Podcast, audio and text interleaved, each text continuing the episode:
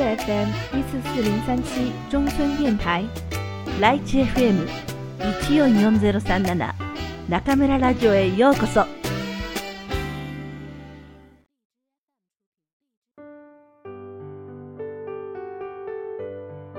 あなたに送る人生の薬箱。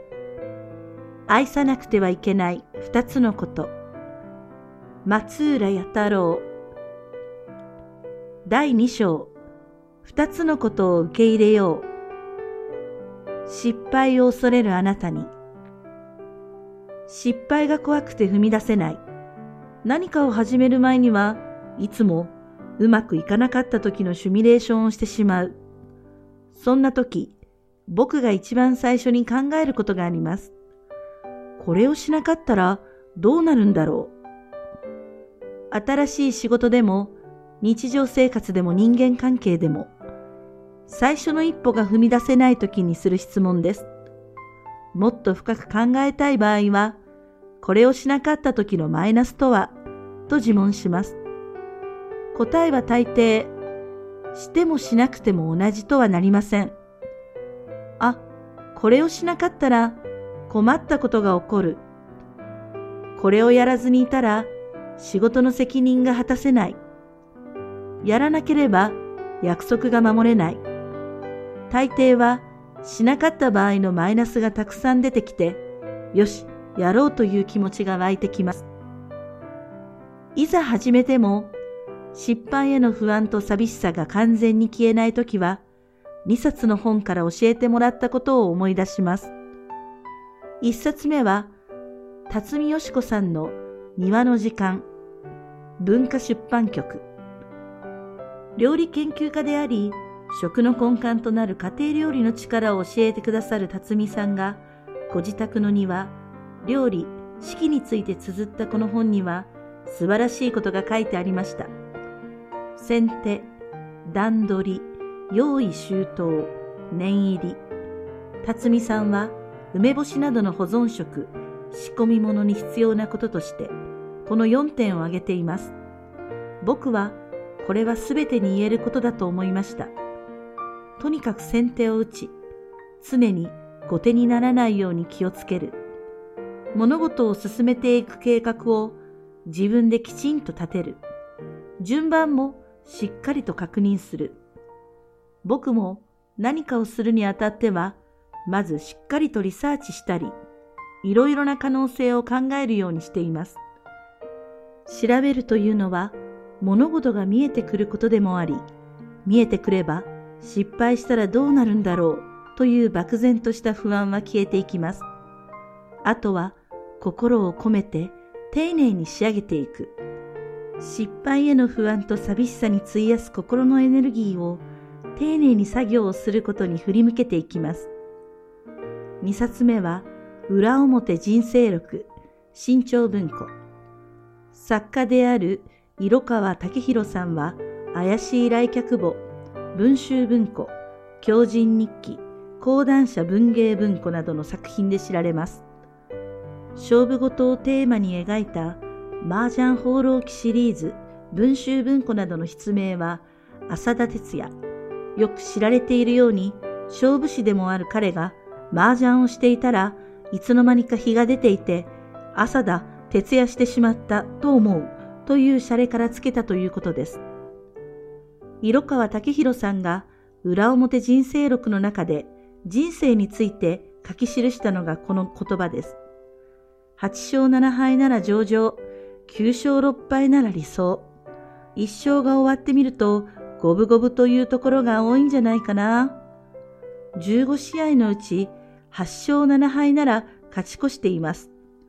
長く続けていくには、このくらいでちょうどいいということです。また、同じ本で、圧勝は別口で圧敗を招く。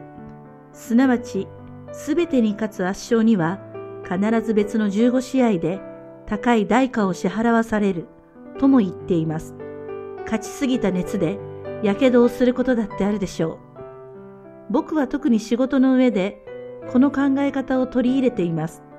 15のプロジェクトが進んでいても、そのうち8つが自分の想定通りにうまくいけば、あとは失敗でいいくらいの感覚です。全勝していない人間というのは目立たないしスターにならないものです。結果的にはその方が自分らしくいられるのではないでしょうか。もう一つ自分で工夫している失敗との付き合い方は最悪のパターンを想定しておくこと。先手を打って段取りを組み用意周到にやっておきますがそれでも大失敗となることはあります。そこで一番起きてほしくない事態はどんなことだろうとあらかじめ考えておくのです。これは不安や寂しさを増幅させる想像力の暴走とは違います。あくまで冷静に自分のコンサルタントになったみたいに最悪の失敗パターンその1はと挙げてみます。不安と一番起きてほしくない事態を挙げることの一番の違いは具体的であること。なんとなくうまくいかないのではないかというのが失敗への不安ですが、〇〇が原因でそれが〇〇になって結果として〇〇になるというのが最悪のパターンの想定です。〇〇の部分が具体的ですから、いざそうなった時も逆転して成功に持っていくこともできますし、そうはうまくいかなくても何か学べます。気をつけたいのは、失敗への不安と寂しさに負けて何一つ行動しないこと。これだけは覚えておきましょう。これをしなかったらどうなるんだろうと考えて、まず一歩を踏み出しましょう。臆病なあなたに、そこは生まれて初めて訪れた場所。あなたには地図もない。一緒に歩く相棒もいないし、案内してくれる人も見当たらない。それらしき標識もない。どうしてもたどり着きたいところがあるのに。さあ、どうしようとなった時、僕だったら歩き始めます。南を目指すか、北に進むかわからなくても、当てずっぽうに南に踏み出し、間違っていたら北に方向転換。坂道を登るのがちょっとしんどそうなら迂回し、それでもまた坂なら腹をくくって登ります。歩いても歩いてもなかなかたどり着かない。そうしたら多分不安になってきます。歩いていれば日も暮れるし、月明かりはかすかなもの、星すら見えない闇夜もあるし、だんだん寒くなってくるかもしれません。一人ぼっちだから心細いし寂しい。お腹もすくし、くたびれてくる。すると不安が囁くのです。見当違いの回り道をして、無駄なことをしているんじゃないかこんなところをアクセク歩いても、そもそも方向が違うのかも。たどり着きたい場所になんか、たどり着けやしない道を歩いているかもしれない。だから賢い人は、僕みたいに闇雲に歩き出したりしないのかもしれません。生まれて初めて訪れる場所だったら、出発する前に誰かを探して道を聞く。あるいは図書館を探して地図を調べる。もっと簡単にいつもポケットに入っているスマートフォンで検索をする。歩き出す前にあらかじめ整備されているはずのルートを確かめたい。調べたい。人に聞きたい。そうやって全部の不安を拭い去ってから出発しようとする賢い人はたくさんいます。なぜなら成功できるかどうかわからない不安と寂しさを消したいから。大丈夫。安心してください。この道を行けば絶対にたどり着きたい場所に到着できます。所要時間は丸時間です。こんなメッセージを手に入れて、道に迷わず、不安を抱かず、たどり着きたい場所まで最短距離を取りたいと願うから。ところが、残念なことに、仕事や人間関係、自分の目標といったたどり着きたい場所はネットの地図検索では調べられません。そもそもルートも地図もないのです。人に聞いても正解はわからない。絶対にたどり着けるなんて保証は誰もしてくれないし、どこにもない。どれだけ考えたところでわからないのです。まずはこの事実に気づき、受け入れるしかないと感じます。いくら賢くてもわからないことはあるという厳しい事実を、わからないことがあると認め、賢さを放り投げてしまうと、歩き出す勇気が湧いてきます。歩き出したところで相変わらず成功にたどり着けるかどうかはわからないままです。しかし、歩き出さずにたどり着ける場所などありません。行動しないことには何一つ始まらないと僕は思います。また、行動すると絶対に発見があります。歩き出すと次の道が分かったり、今の道が違うと分かったり、こうして少しずつ次のステップが見つかっていくのです。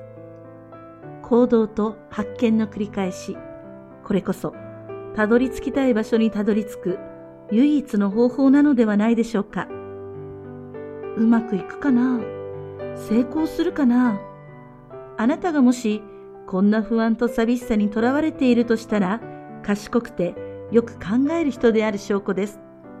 でも同時にそれは、あなたが何も始めていない証拠でもあります。